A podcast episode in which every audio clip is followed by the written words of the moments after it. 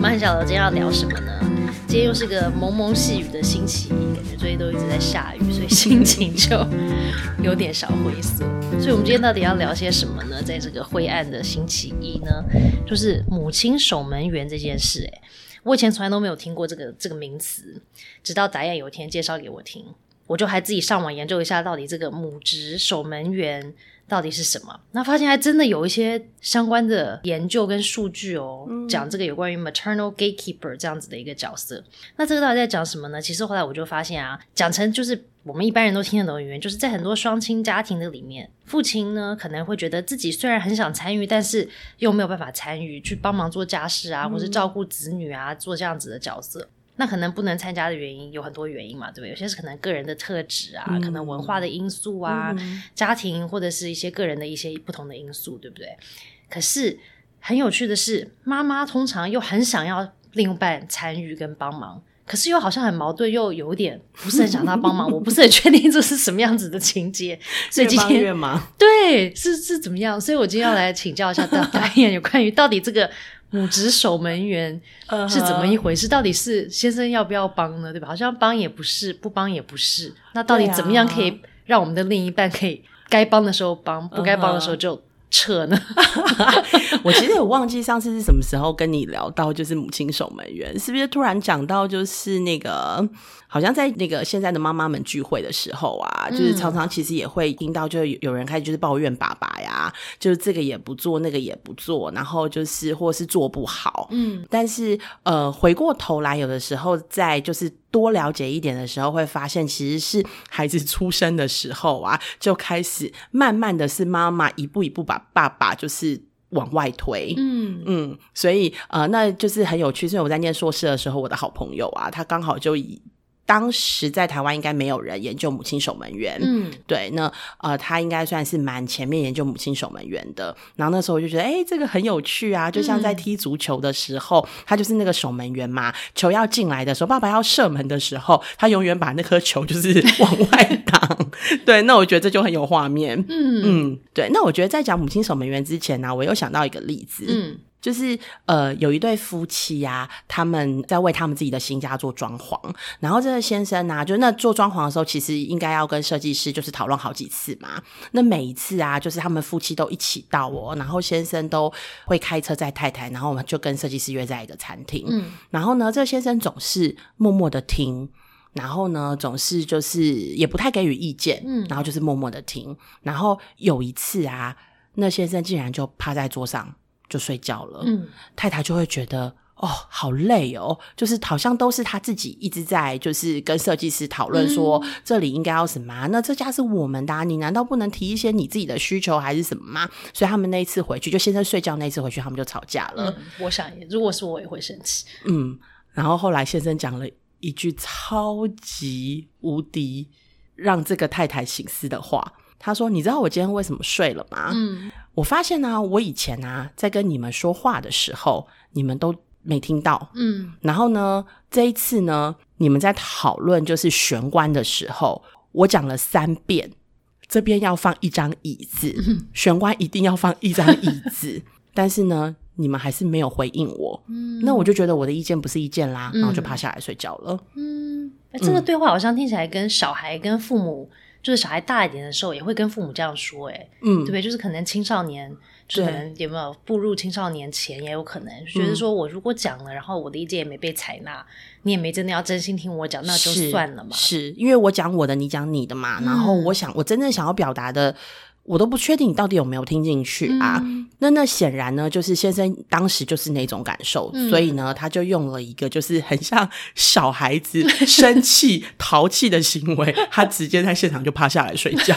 他想说，反正你也没在听我讲，我就休息一下，运用一下时间嘛，对不对？反正我在这也没事，睡一下。感觉好像他只是司机，有没有？就是再带你来讨论，然后回去。对，后来呢？那个太太一听了之后，嗯，也意识到嘞，其实他的印象里面好像一直先生都没声音，但或许其实是先生有发出声音，只是那个声音不被采纳，或是他们就忽略他了。所以从此之后呢，我觉得提醒了那个太太，就是他需常常在讨论，尤其是在三个人讨论就是这个家庭的事情的时候，他会先转过去问说：“你有没有什么想说的？” 特别注意一下。但其实有些先生，我相信现在在台湾，其实。我不知道，因为我自己的先生是一个工程师嘛，所以我的就是朋友群里面其实蛮多都是工程师的先生。那有时候就是工程师先生并不是那么爱说话，嗯，但是他们并不爱说话，并不代表他们没有想法，嗯，所以其实就是或许可以给他们真的有一个就是 cue 他的时间，说，哎，你有没有什么想法？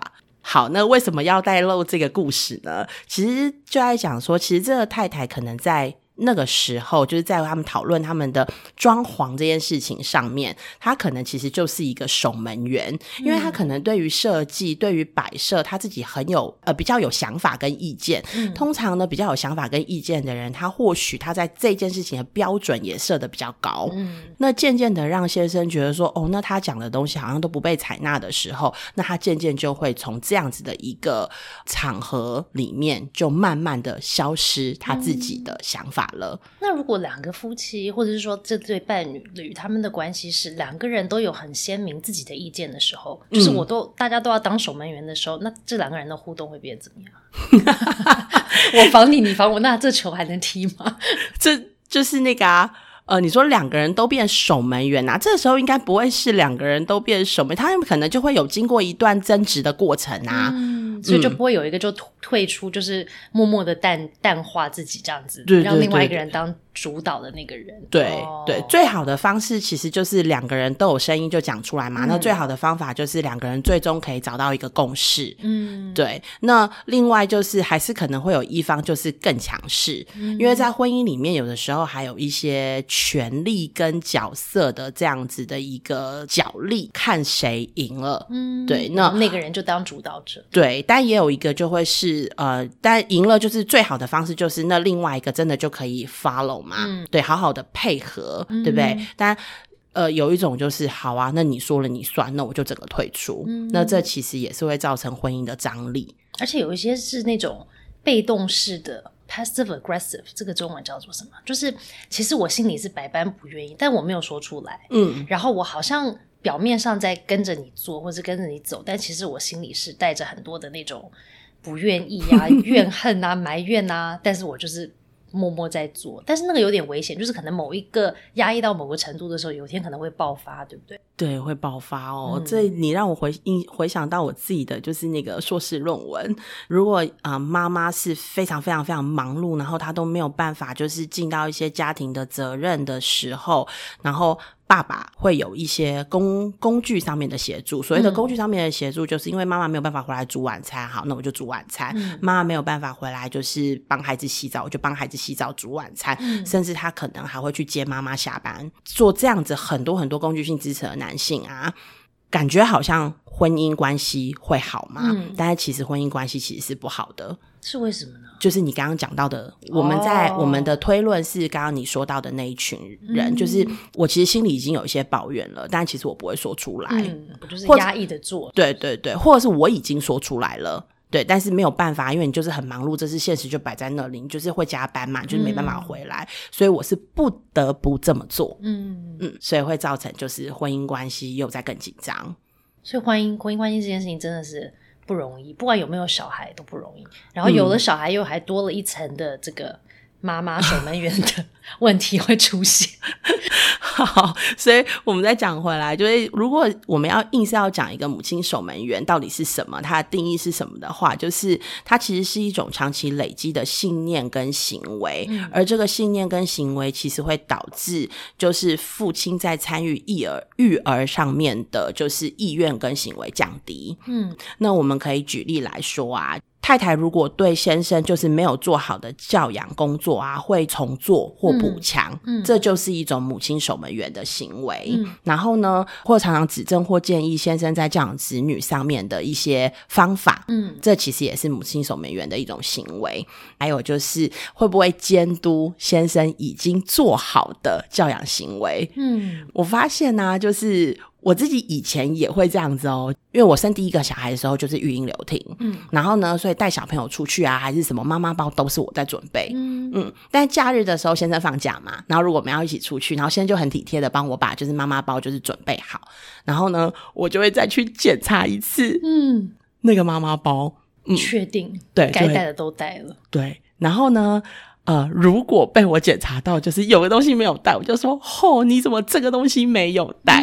嗯对，就会去抓到他的缺点，然后反而就是好像有一点没有注意到，其实他有在协助准备妈妈包的这个心意。嗯，对，那他常会觉得说，那我就多做多错啊，反正这东西本来就你在做。对，所以多做多错的情况之下，那我就不如不做。对耶，我觉得这是真的耶，而且我觉得这我小时候也遇到这样的状况，但不是妈妈守门员啦。但是我后来就发现说，做家事这件事，就是我有一个比我大六岁的姐姐，然后他做事就是他他自己有固定的某种条理嘛，嗯。所以他在放洗碗机的时候，他有一种固定的放法，是他发现他研究出来之后，就是可以放最多的碗，又可以把碗都洗得非常干净。因为你知道，放洗碗机就是如果你位置放的不好的时候，就只能放很少的碗，或者是你放的位置不好的时候呢，那个喷的水对喷不到到就洗不到就洗不干净，所以他就有某一种方法，他觉得是可以放最多的碗又洗最干净的。所以我们小时候我就会帮忙他洗碗嘛，但是我放完那个洗碗机之后，他就会跑过来讲说：“哎、你这样子放不行啊，因为你这样子放就洗不好，或者是放很少之类的。”然后他讲了几次我会觉得说：“你的意见这么多的话，那我觉得还是你来做好了吧，对不对？因为就是怎么摆你都不满意。嗯，后来我就说，索性就算了，那你还是自己洗好了。然后我就觉得说，我都在帮你洗碗，你还意见这么多。嗯，但现在成为妈妈之后，我就更理解说，很多时候我其实也是这样在对我的小孩，就是他们做了某一件事，我没有肯定他做的那件事情，可能是对不对？付出心意来帮我做的，嗯就像刚刚你讲，你现在帮你准备那个妈妈包一样。但是我看到的都是各种的缺点，就是可以在进步的地地方嘛，方对不对？哎，谢谢你。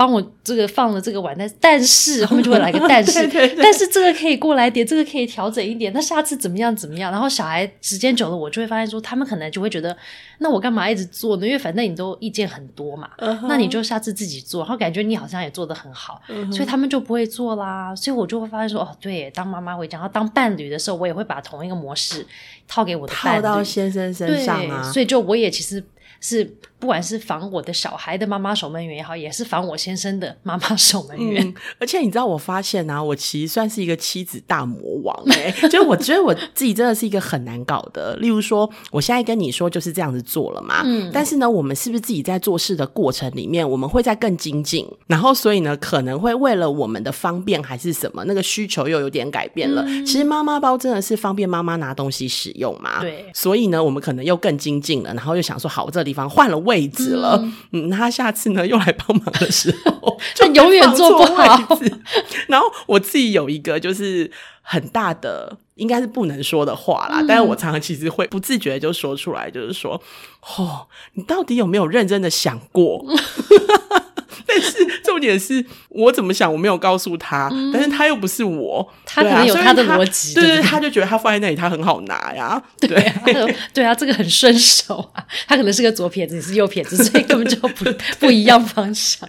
所以我就是觉得，嗯，就是有时候那个，我觉得那个大魔王是一定会存在，就每个人心里面都会有那个就是很难搞的那个部分。嗯，对，那我只能就是 常常提醒我自己，别当大魔王。嗯，可是你讲的那个，就是我们为什么都会变大魔王，是我觉得真的像你刚刚讲的，就是我们因为有。标准嘛，嗯。就是说，对我们做事情有一种标准，然后当那个标准到高到一个程度的时候，其实我们就会变得很难搞，因为对。怎么样都很难达到那个标准。对，所以就是做的都不满意，然后我们就会另外一半或者是我们的小孩，我都不会想要帮助我们，因为就是很不容易，对。很不容易让我们开心嘛。嗯，所以你讲到喽，极致的母亲守门员啊，其实就是主导性会很强，嗯然后他有他非常高的标准，嗯然后呢，做什么事都是妈妈优先，所以呢，嗯就是教养小孩的时候，他其实是不放手的，嗯他没有办法放手给爸爸。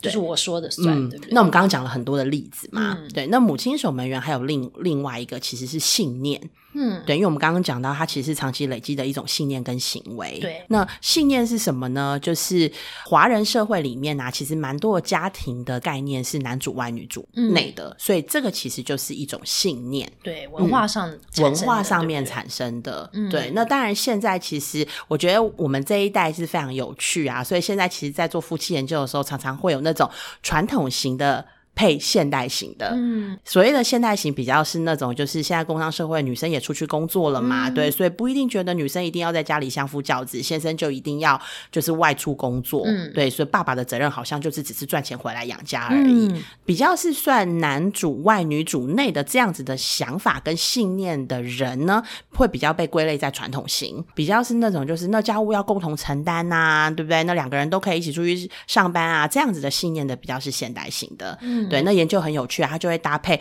现代型的男生配传统型的女生，嗯现代型的女生配传统型的男生，然后现代配现代，传统配传统。嗯对，哪一种呢？婚姻组满意度比较高？哎、可是我发现我们这个世代的女生还有一种很奇怪的状态，就是我们好像卡在一半，就是我们左边也不是，右边就传统也不是，不传统也不是。所以他好像很尴尬、欸，因为一部分我们好像还是有传统的那一面，觉得说哦，家务女生真的是要还是要顾。嗯。可是比较不一样的那一点是，因为现在我们就是非传统，因为很多的妈妈其实都去上班，嗯她还是全职在上班的，所以她除了上班之外，她还要在负责做家务的时候，嗯。或者是负责做很多育儿的时候，其实她的压力是更大的，是因为她等于更大的。是对做嗯。两份工的概念嘛。所以现代女配传统男，应该就我记我如果印象没有错，他就是在婚姻满意度上面是最低的。嗯，我之前做工作跟家庭的研究的时候，确实也发现，就是你说的那个现象。嗯一般的妈妈应该是说又要上班，但是回来在做家务的时间上面是三分之二以上的时间。嗯，对，也就是说，先生真正会承担的做做家务的比例还是低的，嗯，这是现象啦。对啊，嗯，但我觉得这源自于就是我们生活在就是这样子呃以前的华人社会就是这样子的观念延续下来，嗯长辈的期待可能也是不一样啊。我我有一个同学，她嫁给了一个呃那个男生，他们家里是比较传统的，嗯但这个男生并不传统哦，嗯他其实觉得可以相互分担家务，嗯不过他就是帮忙太太做了家务之后，被他的爸爸妈妈知道了，嗯所以公公婆婆呢就打电话把他们叫去，就小以大意了一番。嗯，啊就是说，男生不应该在家里晾衣服啊、洗碗啊，嗯这些应该都是太太要做的事情。对，所以我觉得可能还是有我们传统的价值对于家庭价值的这个影，在影响着我们现在这一代的人。嗯如何在家务分工上面啊？嗯嗯，但我觉得这一个也也是一个很大的议题。其实我们现在可能在讨论的就是家务分工，或许已经不是公平，就是好一比一，就是十个加呃，我做你做五个，我做五个，这个叫公平。我觉得好像呃，现在我们更在谈的，或是大家真正觉得公平。不是这个事情的一比一的对等的，嗯而是一种感受。嗯，对，其实是一种公平感受。嗯对，如果有机会的话，我觉得我们未来也可以来聊一聊。那到底如果妈妈很守门的话，就是我妈妈真的很很万能，什么都做得很好的话，那妈妈都自己做的话，不是听起来也蛮好的吗？就如果爸爸愿意单出，妈妈什么都做，嗯，然后妈妈也觉得我自己做的很 OK，、嗯那这样子不是很完美吗？这样会不会有别的问题啊？当然啦、如果妈妈都觉得就是很 OK 的话，只是就会越做越多啊。嗯然后就是第一，如果妈妈都不抱怨的话，那 OK 啦。嗯 对，但是其实会有一个状况，就是其实我们都知道，小孩子在成长的过程里面，妈妈很重要。爸爸其实也非常重要，他在孩子的各个阶段里面，其实是有不同的。应该说，爸爸在孩子的各个阶段里面，其实他可以给予孩子的成长，或是让孩子有一些正向表现。嗯其实父亲的参与是有研究显示是重要的。嗯那我相信，其实，在 Montessori 里面也有提到，就是父职，嗯就是父亲参与在孩子上面，应该是有对孩子的有一些的嗯帮助嘛。也是有的，对对但我觉得，因为现在的家庭其实越来越多元了嘛，然后传统的时候可能这就是妈妈、爸爸，但现在可能有越来越多家庭，它可能是同性婚姻啦，或者是隔代教养啊，嗯也有一些是可能爸爸很早就过世的，那他可能就会有，比方说爷爷奶奶啊，或者是。不是他原本的亲生的父亲，有没有可能是妈妈后来再嫁的一个先生来担任这个父亲的责任？继父对，所以他其实是我觉得有很多层面的。但是其实我觉得蒙特梭利里面是讲到说，其实。靠光靠一个人，假设这个是不管是妈妈或是爸爸去育养一个小孩，其实是相对辛苦，然后其实对这个小孩来说也不一定是最好的。那所以以前不是古老的时候就会讲说，要孕育一个小孩的生命其实是一个村庄的事嘛，就是其实是要多个人来做 这件事情，因为真的是蛮辛苦的。所以我觉得蒙特梭利讲到的也是这个啊，就是说，假设我们这是以比较传统的这样子的家庭组合的配置来谈，就是说哦，有这个家庭有爸爸也有妈妈，那爸爸跟妈妈其实就会负责。做不一样的角色，对。那蒙特梭利里面就是可能就会分年龄来说喽，就是说小朋友比较小跟比较大，不同的人生阶段需要的爸爸的角色不同，但是有一些的定义就是爸爸为什么跟妈妈都必须要共存的原因，是因为。爸爸跟妈妈都是小孩很亲密、很亲密的的人，而且是他人生里面最亲密的人。第一个接触的两个人就是爸爸跟妈妈嘛。嗯。那但是这两个人为什么需要有两个人，而不是只有一个人？就是因为大家的个性就是与生俱来就是很不一样，所以妈妈能够提供的爸爸就是不一定可以。那例如像我自己就是一个很个性谨慎的妈妈，但是我先生他就是一个比较愿意冒险的爸爸，所以相对假设你想象我跟我先生带他们去公园或者是出去玩的时候，可以跟我做的活动 跟可以跟我先生做的活动就已经。差异很大啦，对不对？他可能可以去从高高地方往下跳，他妈就妈就会说：“哦，危险危险，你还是就走地上就好。”就差很多。然后，所以我们也是一样，很多地方就不同。但我觉得这个就是让小孩体验到说：“哦，原来不同个性的人在跟我互动上，那会发生什么事？什么事情可以做，什么事情不可以做？跟为什么可以跟不可以？其实这个对小朋友来说就是一种不一样的学习。那再来就是因为我们每一个人的。状况就是不同啊，所以我们就要试着去，嗯，好的状况里面，其实就是要让爸爸跟妈妈可以互相发挥自己的所长跟自己擅长的地方嘛。嗯，所以如果我的神经很大条，我就不适合去排很细的那种行程，或者是很多小小的东西。但是我先生很擅长，那我就让他去负责这一块的东西。但是就是要找到自己到底是应该要做什么。那但是我觉得以蒙特梭利来说的话，就是在不同的阶段，爸爸应该真的要扮演不一样的角色啊。因为爸爸在小孩小的时候，小的时候呢，其实，在呃小孩刚生出来大概八周的时候，其实蒙特梭利有很重要的一个阶段叫做共生期。那其实这个阶段呢，叫做共生期，其实是妈妈跟小孩。呃，学习怎么样一起共同生存，就是从妈那个小孩离开妈妈的身体，他们两个要学习怎么样去做这个转换的一个很重要的一个过程。因为妈妈的身体经历很多的改变，因为生产跟怀孕嘛。然后呢，小孩因为从生妈妈身体离开，所以他也经历很多的心理上跟身体上的改变。所以这八周就是妈妈跟小孩去适应这样子的改变的一个过程。然后过程里面呢，其实小孩跟妈妈建立了一种 preferential 的一种关系，就是。很亲密的、亲密的、独特的连接，对不对？是跟其他人都没有的。那爸爸怎么办呢？很多人就要说，那不是就是天生就在守门吗？这是怎么回事？但其实爸爸在这个阶段，其实要做的是一种类似像保护者的一个角色。他真的就是要保护妈妈跟小孩可以有这样子的一个安静时光，对，去跟小孩建立这样子的一个关系。然后呢，这个爸爸其实工作很重要，因为你知道，小孩生出来的时候，就会有很多非常热心的婆婆妈妈啦、家人啦、朋友啦，都会想要来。关心这个妈妈跟小孩的组合，他们就会来探望嘛。但是这个对小孩跟妈妈来说，其实是有有一些压力的。然后呢，也没有办法，就会一直打扰他们去怎么喂亲喂母乳啦，等等这些很多东西是需要一些时间建立的一些一些习惯的，都会被打扰到。所以爸爸要做的第一个就是要保护这个环境，保护这个这个妈妈跟小孩不要一直被打扰。嗯，那因为妈妈一直在顾这个小孩的时候，因为刚开始生小孩的时候，那个喂食的那个时间就是很密集，一直在喂食，一直在喂食。嗯，所以呢，妈妈也自己也要休息，所以没有那么多时间顾家务啊、煮饭啊这些东西。所以这个就是爸爸很重要的地方，就是他可能需要做一些些基本的一些家务啊，帮忙洗一下奶瓶啊，洗一下小朋友的衣服啦，准备一些食物给妈妈吃啦，因为小孩也不能吃。但是他可以做一些这个，可以帮助妈妈，可以在这个过程里面可以更容易、更容易休息、跟适应一下，是很重要的。那但是爸爸不是只是做这种功能上的，就是像你讲的那种服务啊，然后好像就是像一个保姆佣人在家里飘来飘去的。他其实要跟他的小孩也要建立他属于他们两个自己的一种情感的连接。对，然后他们自己有独特的亲密关系，因为真的是亲喂母乳这件事情是爸爸再怎么样想要做都没办法做的，因为就是不行。可是呢，爸爸可以帮忙呃帮小孩洗澡啊，或者是甚至换尿布，或者是他们可以有肌肤的一些接触，就说爸爸会脱掉上衣，然后小孩可以也是没有穿上衣，然后躺在爸爸的身上，那种肌肤的接触、亲密的感觉，那个是很很特殊的。然后现在到大的时候，就可能没有办法再复制。可是就是小 baby 的时候，他们会有一种很亲密的连接，甚至是可能下午一起推一个推车去散步啊。然后爸爸喜欢唱歌的爸爸，有些爸爸会自己弹吉他唱歌给小孩听，或者是一起。做一些他们一起喜欢做的活动，所以就会是建立自己的一种特殊的关系嘛。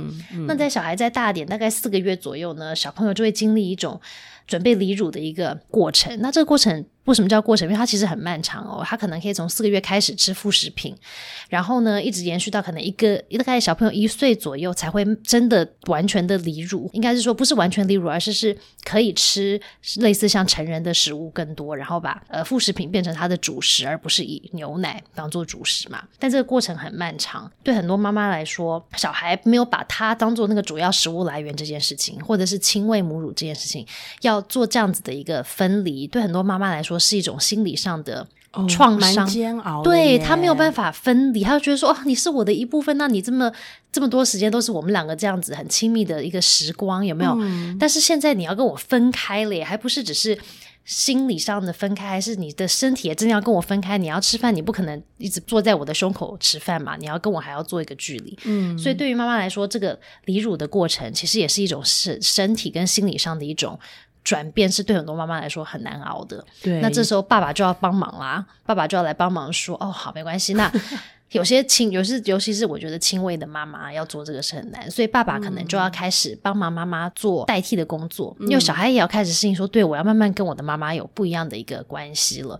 那爸爸可能就要从轻微的妈妈开始，可能要用奶瓶来帮忙喂食啦，然后呢，慢慢慢慢逐渐等小孩子还需要坐在桌上一起吃离乳餐这件事情的时候，爸爸可能就要当那个主要的陪伴的人多一点，因为当小孩看到那个妈妈，然后他就觉得说，我就明明就是习惯我要这样子依附在你身上。吃东西，然后我现在为什么要硬生生跟你分开的时候，当他看到妈妈，然后妈妈又要看到那个小孩，对他们来说当然就很煎熬嘛。对啊，对小孩来说，看到妈妈就觉得那妈妈就在那儿啊，我应该就是要贴上去吃。对我干嘛跟你分 这么远呢？然后妈妈有的时候心里也会有一种焦虑，就是啊，原来就是这个桌上的这些东西已经取代了我了的那一种，就是心理煎熬。没错，所以这个就是爸爸很重要的地方，要帮助他们在过这个很煎熬的过程。嗯，那我觉得过了这个。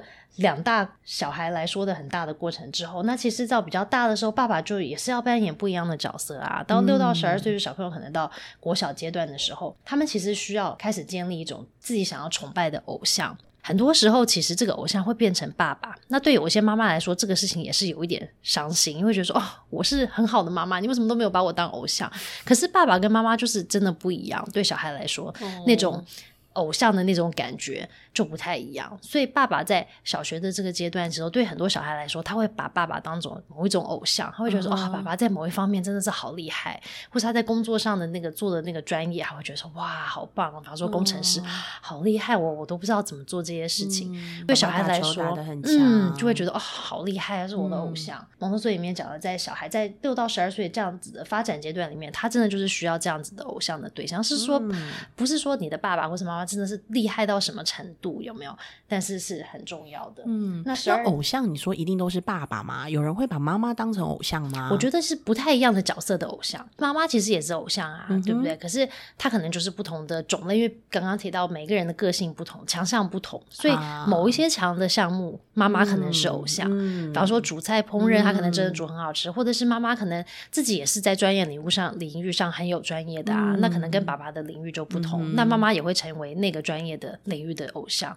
所以就是因为这样，他需要不同的偶像嘛。那爸爸妈妈就是会扮演不一样的偶像、偶像的角色。嗯那十二到十八岁的时候，小孩就会开始发展第二性特征。在身体上面，我们是有男生的性器官跟女生的性器官，所以在这个阶段的时候，其实妈妈跟爸爸扮演的角色也很重要。我们要让小孩了解有关于他的自己认识他自己的身体啊，他这个发展的新的这些他都不知道该怎么处理的这些器官到底是什么，然后为什么会这边变大，这边长毛啊，这边长得不一样。那这个就是爸爸妈妈要共同去帮助小孩多了解。有有有，这点我可以就是分享一下。养乐多那时候要就是如厕练习，那养乐多一开始都是坐在马桶上面尿尿，嗯。嗯，他其实坐很久哦，然后大家都说他是不是应该要站着尿尿了呀？但是他就是不想要站着尿尿。嗯。后来老师就跟我说，那你就请养乐多去观察嗯。爸爸尿尿的姿势，对，因为这个其实是我教不来的，因为我们我永远都不可能站着尿尿。对，所以这个就是妈妈爸爸好像功能上嘛，因为我们嗯结构上就不同，对不对？然后今天如果我现我有女儿啊，对不对？一男一女，所以我女儿开始要准备要迎迎接生理期的时候，哦这件事情她去跟我我们家爸爸聊的时候，爸爸就会说：“哎，这个东西我真的不了解嘛，对嘛他不知？道男生怎么了解经痛到底有多痛？对，嗯但是今天弟弟来跟我讲说，哎，我今天要帮我的小鸡鸡洗干净这件事情，那我就可能没有办法分析的很清楚说那你到底是要怎么洗，或者是怎么样处理才是最好的啊？所以我觉得在人体器官上，其实爸爸妈妈就会可以扮演很不同的支持，对不同的对，那我觉得另外一块可能是在青少年会发展的，除了在身体上的不一样之外，还有关系、两性关系跟嗯亲密的伴侣关系。因为爸妈毕竟就是你的人生里面的第一个亲密关系，所以我们在做的就是伴侣关系的示范嘛。嗯就除了亲子关系之外，那我们两个爸爸妈妈，我们这两个伴侣是怎么样互动，跟怎么样去相处的？这样子的关系，其实就是建立一种模范。给我们的小孩去参考说，哦，他们两个的这样的关系是怎么一回事？他们怎么互动？怎么样去处理纷争啊？他们两个到底是很爱对方呢？那怎么样表达他们的爱呢？那不爱对方呢？那他们怎么共处呢？这个是在伴侣关系上，在青少年他们更想要多多了解的。那我觉得爸爸其实，在对我自己来说，我觉得对很多人来说，其实爸爸在一生里面当然都扮演很多很重要的角色啊，就包括那个陪伴你的陪伴者啊、支持者啊、一起去冒险的人啊，可能是一个引导者，或者是提供你很多智慧的一个智者嘛。毕竟他以前经历过了很多的事情，所以我觉得在经营一个家庭上面，真的就是有很重要的爸爸妈妈都需要存在的道理跟意义在。听起来就是我们在倡议的，其实就是其实父亲跟母亲、父职跟母职其实就是相等的重要。嗯，那今天听起来就是说，爸爸妈妈都很重要啊，就很关键。其实，呃，因为每一个人能做的事情或擅长的事情都不一样嘛，嗯那让孩子就是有机会接触不同的，我觉得是重要他人。嗯对孩子来说，其实也是一种可以提供他多元的刺激跟经验，对对他任何的发展，其实都还算是正向的。嗯之前有看过一个是研究的报告啊，它是要如何提升父子参与的意愿。嗯。其中呢就有提到幼年的经验，幼年的经验呢关乎就是，哎，那他在成长的时候，他的爸爸的参与嘛，如果爸爸参与度很高的时候，他其实有一个 model，他知道他如何做一个爸爸，嗯。如何跟孩子相处。当他幼年的这个经验是，呃，他有这样子的爸爸参与的经验的时候，他自己的参与意愿也会变高。嗯。对，那今天其实谈到的就是母亲守门员啊，如果母亲守门的程度越强，其实他越没有机会跟没有时间让爸爸来练习一些父子的技巧。当他没有时间练习的时候啊，久而久之，其实会产生一种无助的感觉，自然而然他其实就会想要退出，那不想做了。所以呢，想要让你的先生或是爸爸呢，增加他参与在育儿上面的意愿的话呢，有一个其实我觉得是蛮好的，就大家可以试试看。另外一个研究其实是有提到的是，母亲呢，她对于爸爸参与的期待哦，嗯还有就是参与之后呢，你是表达出是感谢的，是喜悦的。那这个时候呢，就是另一半啊，他会越来越开心参与在育儿这件事情上面。嗯，所以其实这个也可以反馈给爸爸，对不对？如果有些事情是你希望你的太太或者你的伴侣可以做的时候，也应该要用这样子的方式技巧，好吧？这样讲技巧来运作，所以大家就会很开心的在做，嗯，另外一半想要做的事。对，然后呢，所以这是跟我们讲到就是育儿其实蛮相似的，就是我们要相信他，我们要给他一点时间，要等待。国外的心理学家啊，就有提到，如果我们要让一个人养成一种信念，或是养成一种习惯的时候啊，给他二十一次重复练习的机会，嗯，这样他就非常非常有可能就是养成那样子的行为跟习惯，嗯，所以呢，如果没有二十一次，妈妈们，我们就再等待一下。是，所以等待二十一次呢，就会迎来神队友，我们一起试试看。期待期待新的一年，我们可以有神队友的加入。OK，好，那如果呢你喜欢这一集的节目呢，请在收听的平台给我们五星的评价哦。我们最近非常需要五星，我们一直在累积我们的星星。妈很想聊，我们下次见喽，拜拜。